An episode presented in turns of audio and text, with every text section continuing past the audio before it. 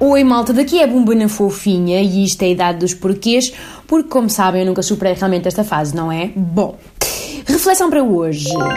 Porquê é que ir à segurança social em carne e osso está assim mais ou menos ela por ela com brincar a vários jogos de infância em simultâneo? Hum, se não vejamos. Primeiro, Começamos assim com uma linda falua de 270 pessoas logo às 7 e meia da manhã e quando chegamos à entrada temos um senhor que nos pergunta banana, morango ou senha da segurança social? Hum?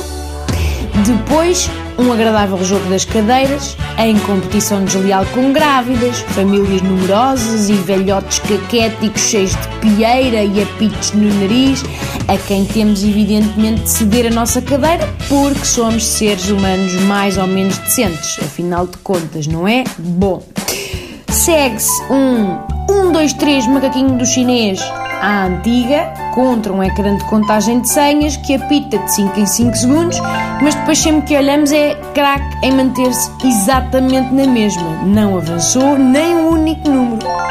Porque é claro que as únicas senhas que avançam são dos departamentos que não o nosso, tipo as da tesouraria, compreendem? É irónico que para receber as senhas passem a correr, não é? é mesmo engraçado. E para finalizar, assistimos a um famoso Awana-Awana-D burocrático, que para quem não teve infância era uma lenga-lenga cantada a pares num dialeto tribal ainda por identificar. Versava assim: Awana-Awana-D, ai, mini, mini, mai, macarrona, tutifai, tutifai, ai, ai, papagai, ai, ai, unicep, sep, sep, unicip, sip, sip, unisop, sop, sop, unisup, sup, sup. Desta é que não estavam à espera nesta manhã, não é? Nem eu.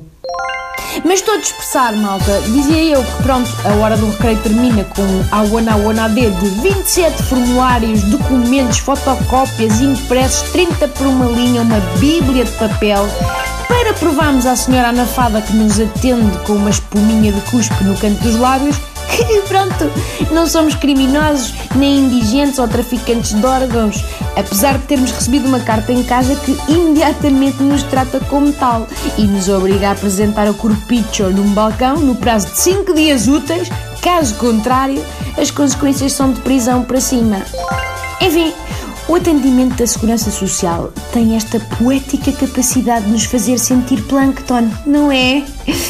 Contem-me coisas bonitas, malta, que ainda me faltam 60 senhas e o senhor ao meu lado a naftalina, tá bom? Sem outro assunto de momento, despeço-me cordialmente. Talvez para sempre.